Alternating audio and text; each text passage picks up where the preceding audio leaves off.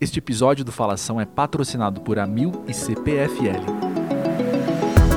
Olá, seja muito bem-vindo ao Falação, o podcast da ABERGE, a Associação Brasileira de Comunicação Empresarial. Para o episódio sobre o tema da curadoria digital em redes sociais, o Falação recebe uma de nossas professoras, Poliana Ferrari, jornalista e consultora com um grande repertório de comunicação nos meios digitais. Poliana, seja muito bem-vinda ao Falação. Estamos muito felizes por ter você aqui conosco hoje. Ah, obrigado. Bom dia a todos, todas. Eu adoro Falação, acho um podcast super rico de conteúdo. Então, também estou muito feliz de estar nessa manhã gelada com vocês.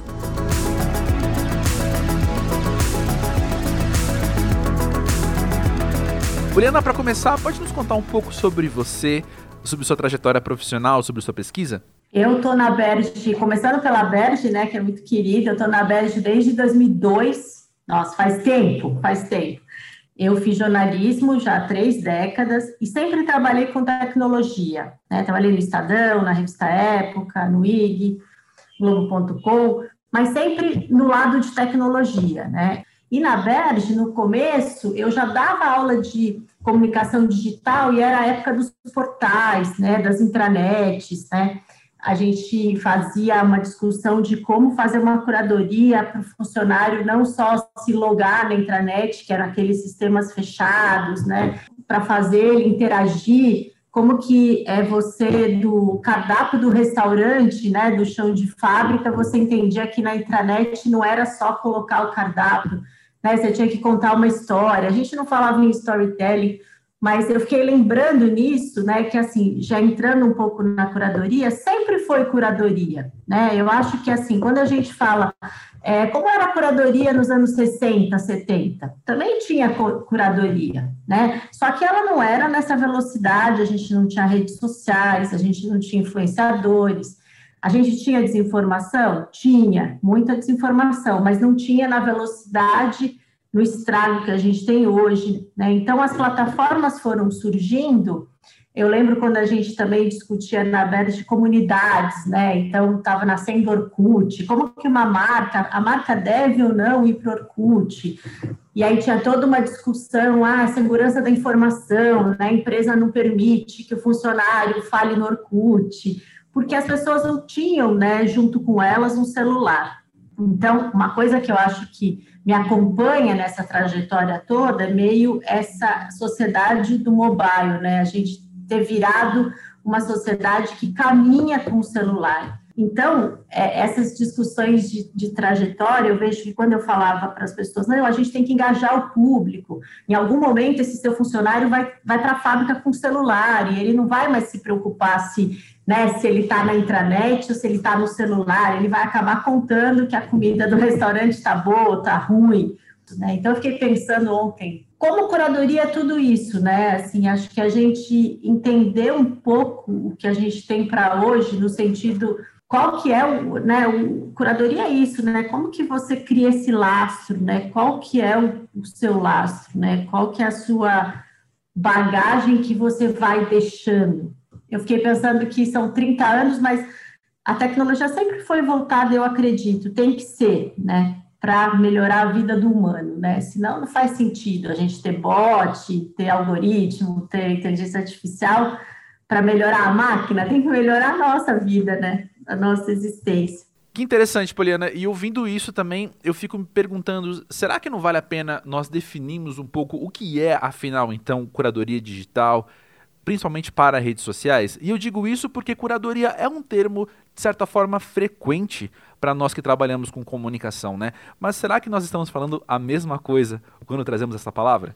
Acho que curadoria vem de curar, né? Curar vem de você cuidar, zelar, né? É um termo que veio da arte, né? Então, assim, é, curadorias, né? A curadoria da exposição, a curadoria do teatro, a curadoria de uma peça de teatro, né? E aí a, o digital incorporou esse termo, né? Eu acho até que ele anda meio desgastado, você tem razão, meio confusão sobre o termo. É, e aí a gente acaba empregando meio, né, assim, a brand é curadoria, né, é uma marca que produz, uma agência que produz conteúdo para a marca, faz curadoria, não necessariamente, ela pode fazer, mas também ela pode não fazer, ela só produzir conteúdo. E dentro da marca ter né, uma área, uma gestão que faz essa curadoria. Então, curar, cuidar, zelar acho que é o primeiro, né, etimologia aí da curadoria. Então, se você cuida e zela de uma marca, a reputação de uma marca, envolve muito mais que o digital, né? Então, eu vou dar um exemplo prático para a gente, quem está nos ouvindo, entender. Você vai contratar um influenciador, que hoje é né, uma coisa que quase todas as marcas têm essa demanda.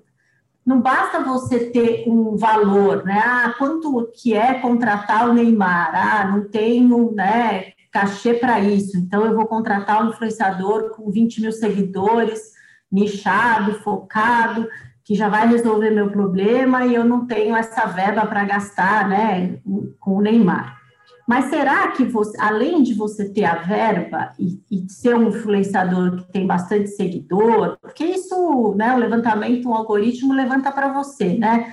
Mas tem um passo anterior que eu gosto de falar da curadoria, que é assim: quem é esse influenciador, por exemplo, que você está contratando? É, ele é ético, ele tem um, né, um, um, posicionamento legal, ele é legal com a família, se ele for, né, se ele tiver filho, mulher, né? Ele é, não é machista, ele não é homofóbico, ele tem um comportamento bacana, ele recicla o lixo, ele ajuda uma ONG. Então, assim, são questões, você vê que muito maior, às vezes a marca é uma marca, vamos imaginar então, né, uma marca financeira, um banco.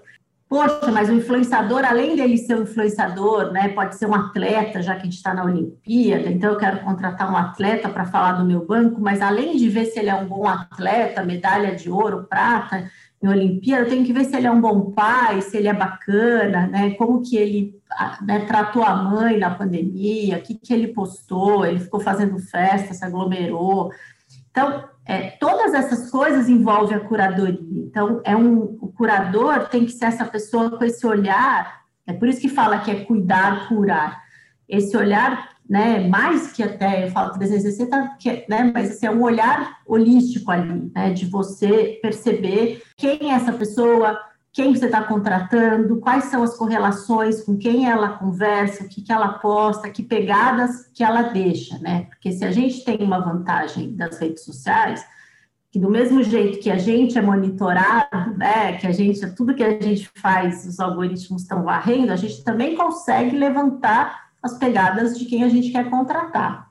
Né? Então, do mesmo jeito, quando a gente faz para contratar para uma vaga, do mesmo jeito que você faz para contratar um influenciador. Então, o curador tem que ser esse gestor com esse olhar. E aí tem outra coisa, até, André, que, que você não perguntou, mas está um pouco implícita também, que assim, não é só quem você vai contratar, né? Quando você vira curador, é, a gente tem que fazer uma autorreflexão o tempo todo, né? Poxa, estou contratando e eu sou, digamos, é, machista, ou eu tenho um comportamento esquisito, ou eu tenho, é, eu não aprendi, né? E eu solto comentários que não são bacana. O curador também faz uma autorreflexão o tempo todo. Esse é um bom curador. E aí, as plataformas são as plataformas que a gente tem no momento, né? Então, se é Instagram, se é TikTok, tem um, o curador também tem um, um né, uma adaptação, um treinamento tecnológico aí dele e da equipe para entender as plataformas do momento, mas o mais importante é que ele também faça a curação dele mesmo, né? Que eu vejo muito como consultora é isso, às vezes a curadoria, ele quer um milagre no contratado, mas aquela equipe dele ou ele mesmo não consegue né, entender que o mundo está diferente, que as coisas estão diferentes, as famílias estão diferentes do que ele acredita, né? E aí ele é um mau curador. Né? Não adianta ele ser super tecnológico. Então, acho que curar é um pouco isso, né? Certo. Bom, agora que estamos alinhados, então, sobre o que é a curadoria, conta pra gente, Poliana, Quais são as maiores dificuldades para as marcas na curadoria digital? Eu acho que tem é, a marca entender né, que o tempo não é que o tempo mudou, as pessoas me perguntam assim, ah, puxa, mas agora tem essa questão do gênero, essa questão, né, é do, da, da vidas negras importam, não, sempre existiu, né, mas a gente passava pano, eu falo a gente, todos nós, né, a comunicação deixava um pouco isso de lado, é, e não entrava nessa seara, né, achava que era um pouco campo minado, e não entrava, né, teve por muito tempo as marcas ainda usavam imagens né, de bancos de arquivo, quando precisavam fazer uma comunicação, era aquele casal, né?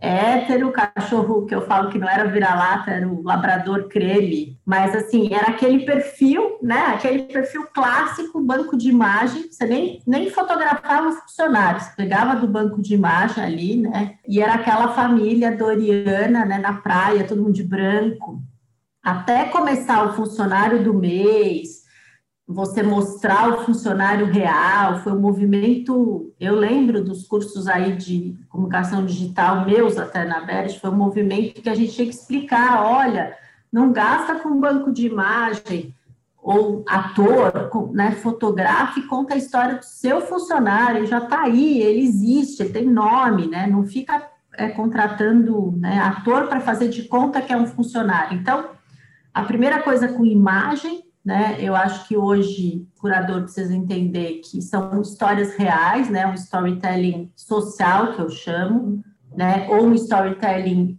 é, histórico também, já tem vários pesquisadores que dão esse nome, porque o pior dos mundos é o storytelling fake, né? É o storytelling criado para parecer o que não é, né?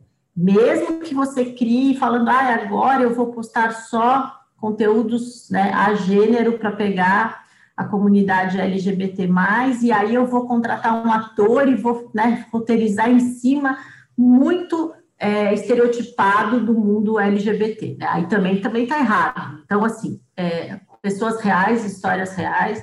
Então, essa é a primeira, é a primeira dica aí da curadoria, que aí a gente percebe que é isso que está no TikTok, é um movimento quase do ao vivo. Né? Então, o ao vivo você precisa pensar né, o que você fala o tempo todo, já tem que estar tá, né, imbuído de todas essas coisas que a gente falou, não dá para você soltar uma pérola racista no meio do, né, do vídeo ao vivo. Bem-vindo ao mundo do real, né? Então, os vídeos reais, é, as histórias reais, se a gente observar as letras das novas bandas, é, o curador também tem que pensar em música, né, André? Curador, assim, música é o que mais se procura na rede, né? Então, assim, começa a observar, né, as letras das novas bandas, e aí você vai perceber que as letras têm uma, uma questão de existência, né, do, é, do, de quem eu sou, se eu moro no centro, se eu tenho cabelo crespo, se eu tenho óculos, não tem mais aquela montagem que a gente tinha até 2005 nas redes, né? Essa coisa do, da construção. Então, acho que tem essa questão do real, que também já é uma contraposição ao fake, porque a gente também tem muito fake, né? O filtro do fake, é, a juventude eterna. Então, tem que ter muito cuidado. Então, a gente acha que, assim, o lastro com, com, o real é a primeira coisa da curadoria, seja no TikTok, seja no Instagram, seja na, no YouTube, na plataforma que for. Né? Privilegie nesse storytelling os seus colaboradores, os seus stakeholders, os seus funcionários, a sua história. Né? Então, acho que essa é a primeira, a primeira dica. Então, assim, acho que outra dica é privilegiar o local, né? Então, eu sou de Piracicaba, é, e quando eu vim né, fazer jornalismo e trabalhar, a primeira coisa que eu ouvia era: ah, esse sotaque tem que acabar, né? Esse sotaque horroroso de Piracicaba, né? O Porta. E eu acabei matando o sotaque, né? Nem tenho mais, mas eu vejo que é um absurdo, né? Acho que assim, eu teria uma trajetória, uma jornalista bacana com o meu sotaque, né? Então, hoje a gente vê que é importante, você vê esse movimento dos youtubers, né? O que fala com sotaque do Nordeste, que fala do Sul, né, o bar do, né, do gaúcho, e as marcas precisam incorporar isso, acho que na curadoria. As marcas ainda têm uma pasteurização, né, ainda tem uma coisa meio é, ela quer ser nacional, ela quer ser, mas ela ainda tem aquele ranço Sudeste, São Paulo, Rio, Brasília, né? E aí, quando ela vai para fazer um, um conteúdo para filial, uma subsidiária, tal, Nordeste ou Norte, aí vira caricato, né? Fica aquela coisa caricata, né? Fica o, né, o índio, o, não, né, não ainda levando tudo que deveria falar do indígena hoje, mas fica aquela coisa né, igual que a gente tinha nas intranets dos mascotes, né? Que foi uma fase horrorosa, né? Que era aquele mascote, né? Ah, no dia do, da árvore, né? Chama um ator vestido de árvore na empresa, né? Aquelas coisas que não acrescentavam nada. E a gente ainda reproduz um pouco isso na curadoria, que é cognitivo, né? O gestor ainda tem esse raizado, né? esses conceitos. Então, ah, se eu estou no norte, vai ser o índio, vai ser o barco, o boto, é, não necessariamente, né? Tem outras coisas muito legais que não são, eles não querem ser conhecidos só por isso, né? Tem mais coisas que eles têm, é bacana para contar, ou o sul, ou. Então, as marcas ganhariam muito com curadoria, ganham se pegar o influenciador local, o contexto, né? Aquela história, aquele storytelling daquele lugar, daquela história seja se ela produz né, pneu ou se ela é uma marca de moda, né? Pois é, Poliana, e outro desafio que conhecemos na curadoria digital é o de realizar essa atividade em meio a uma época de tanta desinformação, não é? Como é que você vê a dinâmica então entre curadoria digital para redes sociais e esse estado de desinformação que vivemos? Eu acho que eu até falo, André, que né, a gente, né, o parasita desse século é a desinformação, né? Pensando que a analogia do parasita, que ele precisa de um hospedeiro, né, para se desenvolver, né? O vírus sozinho não, né, não, não causa um estrago.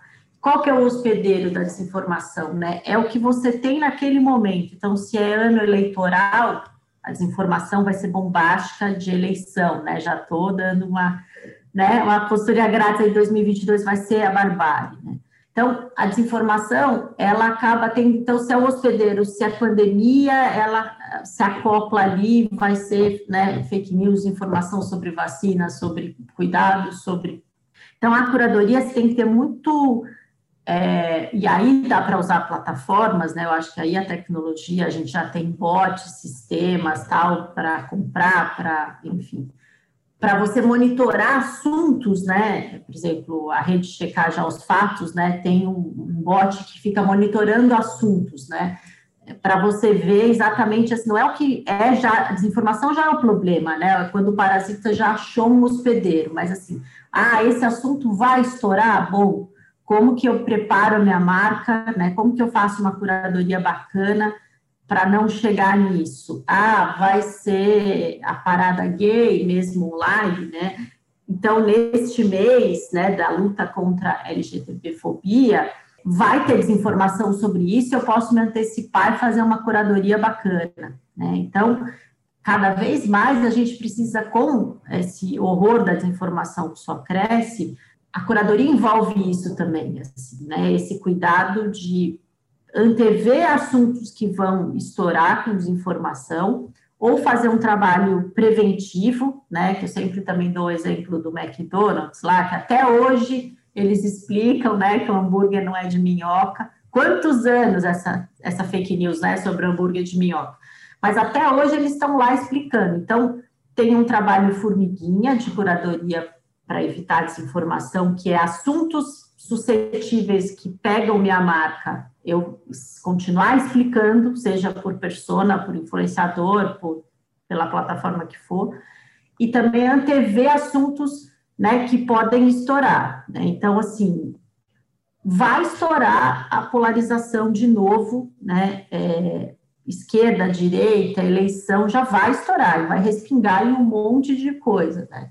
Então, assim, como que as marcas estão se preparando, né? Como que elas vão explicar a importância da checagem, explicar que, né, que desinformação mata, acaba com reputação, é, como que ela vai, seja um jornal, né, não aceitando um anúncio que tenha desinformação, não é porque é pago que você publica, seja uma marca explicando para o filho do funcionário via a cooperativa, mas curadoria é um pouco isso, né? É você, no quesito desinformação, né? É você antever, ter um trabalho contínuo de assuntos que são caros para você e antever o que vai estourar. Já melhora, já melhora bem. Né? Pois é, e penso então que essa sua última fala já explica também uma relação muito grande da curadoria com os compromissos que as empresas e marcas podem ter com as pautas SG nas redes sociais, não é? Exatamente. Né, as pautas SG nas redes, a ética, nada, isso não muda, né, André? Assim, eu falo para o dólar na PUC, né, e, e eu falo isso, a ética não muda, é, o ser ético, você continua ético. Se a gente fazia o jornal mural em papel e, e anexava né, no, nos painéis no corredor da firma, e se hoje é tudo digital, se a gente está em casa, ou se a gente está, como a gente brincou, ah, que bom, nesse frio a gente pode estar de pantufa, mas a gente continua, a gente pode estar de pantufa, mas a gente continua ético, né? O que a gente fala, o que a gente coloca no vídeo, o que a gente escreve. Então, essas pautas não mudam, né? A sua relação com o planeta, a sua relação com o meio ambiente, a sua responsabilidade social. É, a gente tem, né, nesse momento, 120 milhões de brasileiros passando fome, né? O que, que a sua marca está fazendo sobre isso? O curador tem que pensar, né? O curador tem que levar isso na reunião. Ah, mas isso é uma ação que o RH está desenvolvendo com o departamento tal, doando cobertor, mas o que você, curador, está comunicando sobre isso, fazendo, ou sua marca não está fazendo nada, né? Então, é, esse, essas ações né, que a gente precisa, porque a gente tem que melhorar para todo mundo, né? Não adianta, eu acredito isso que a gente só melhora socialmente, seja para né, reduzir pandemia, seja desigualdades, quando todo mundo melhora, né? Não tem possibilidade de você né, viver isolado no seu cantinho, né? Eu brinco no Como Sair das Bolhas, que é esse livro que eu discuto desinformação, que até vou deixar de dica aí para vocês. Eu falo, né, assim, uma hora desinformação, uma hora o fake, uma hora chega na sua varanda gourmet, né? Você, por mais que você se isole, né, ah, eu só ando de carro blindado, a pessoa pode dizer, mas uma hora ela põe o pé na calçada, né? Então, assim, é melhor você aprender que a calçada seja boa para todo mundo, não só quando você passa ali, né? Que todo mundo. É... Então, acho que curadoria é um pouco isso, né? A marca, se eu sou uma marca de leite, como que está o consumo no país de leite? Né? Não importa se eu sou uma marca de, ah, meu leite é um leite desnatado só para quem está em, fazendo regimes de né, baixo carboidrato. Sou super focado de nicho. Mas o que repercute, né, essa voz, o que vai gerar na rede é que você fabrica leite. É, e aí, se você tiver uma quantidade de crianças passando fome ou não tomando mais leite, vai ficar feio na rede, né? Você discutindo leite com baixa caloria só para quem é nichado, não sei o quê. Então, já estou pondo um ponto que, assim, mesmo se você é uma marca de luxo, né, essas, essas pautas que a gente tem que discutir, globais, faz parte da sua marca também, né? Ah, eu sou, mas eu sou só uma empresa de pedágio de estrada. Bom, mas pela sua rodovia passa um monte de cidades, prefeituras, pessoas, né? É, como que está a sua relação com todas essas cidades que, percal, né, que estão nessa sua rodovia que você administra? Não é só o asfalto, é, o pedágio, a cabine que tem que estar tá bacana, né? Como que está o funcionário que trabalha na cabine? E, e aí vai ficando complexo mesmo, porque uma das coisas, né, que a gente pode ter certeza, André, que assim está complexo. Viver no século XXI, segunda década, aí está complexo. E aí, se você me falar assim, nossa, Poliana, mas você acha que vai melhorar ou vai ser mais complexo na questão de desinformação, de problemas ambientais? Mais complexo. E não há inteligência artificial, né? Bacana o Bezos ir para fazer viagem espacial, né? Muito bacana, né? Mas, assim, uma coisa é você fazer viagem espacial e outra é você dar conta do planeta Terra, né? senão fica, né, vira Blade Runner, né? Quem pode mora nas colônias espaciais e né, o humano que ninguém quer olhar fica aqui. Mas o curador é um pouco essa pessoa que observa e percebe né, o todo e não só o nichado, aquele nicho pequenininho que ele, né, que ele trabalha. Assim, uhum. né? Certo. E Poliana, conta pra gente então, antes de terminar aqui esse episódio do Falação, sendo esse tema tão complexo, sendo esse tema tão rico, por onde podemos buscar mais informação então para aprendermos mais sobre curadoria? Eu deixo é, duas sugestões de livros, né? Eu tenho um grupo de pesquisa, CNPq, PUC, né? Que chama Comunidata, comunidata.org, também tem um site, todo mundo pode acessar. A gente já tem três livros download gratuitos do grupo, né? Deixei o Nós, que foi o que lançamos em 2020, né? A gente discutiu as consequências da tecnologia durante a pandemia sobre o humano tem uma discussão séria sobre avanço de suicídio, burnout, depressão, questão da desinformação, né? E coisas bacanas também, enfim, é, os stories crescendo, né? A comunicação volátil. Então, é um download gratuito. É, deixo a sugestão do Como Sair das Bolhas, né? Estou muito feliz que ele já está na segunda edição ampliada. É, em três anos a gente, eu já ampliei, porque, né, como eu falei, desinformação só piora. É, e eu acho também que, assim, tem muito material bacana de curadoria, né? Tem muito Educamídia, né? É um, é um trabalho de educação midiática que tem materiais incríveis para baixar. Eu acho que o curador, se ele sair um pouco é, o LinkedIn, né, às vezes tem sugestões incríveis ali no stories do LinkedIn, né, de gênero, de coisas que estão. Se ele sair um pouco da caixa do feijão com arroz, né, André, tipo, ah, aquele curso, acho que um pouco nosso nosso MBA, eu acho que na Berge é um pouco isso, né? A gente traz aí a discussão um pouco fora do, do beabá, né? Assim, ah, então influenciador tem que ser jovem, então tem que ser é, descolado, então todo mundo tem que ter um perfil TikTok, não necessariamente, né? Às vezes sua marca, seu perfil não é para estar no TikTok, né? Acho que a gente fazer essas leituras, é, sejam livros ou analisar as mídias, né? Eu também sempre falei isso desde lá dos cursos de 2000 lá na Berge, que eu falava isso. Assim, não adianta a gente também querer ser um curador se a gente não usa e não exercita essas mídias, né? Como que a gente vai analisar a periferia se a gente nunca saiu do escritório, né? E vai fazer uma comunicação para esse público? Vai dar errado. Já, né, de antemão, vou te dizer que vai dar errado. Você precisa entender o que essas pessoas passam, onde elas moram, você precisa olhar, né? Você precisa conhecer, né? Como que você vai fazer uma, né, um anúncio de picanha para o churrasco na laje se você nunca foi num churrasco numa laje? Né? E isso serve para o TikTok, para tudo. Como que você vai querer que sua marca esteja no TikTok se você, que é curador ou da equipe de comunicação, não usa o TikTok? Você não vai conseguir avaliar o que é bom, o que é ruim. Acho que o primeiro passo para a gente é, usar uma plataforma digital como, como curador, né, saber o que, que demanda você quer para aquilo, é você ser usuário pessoal.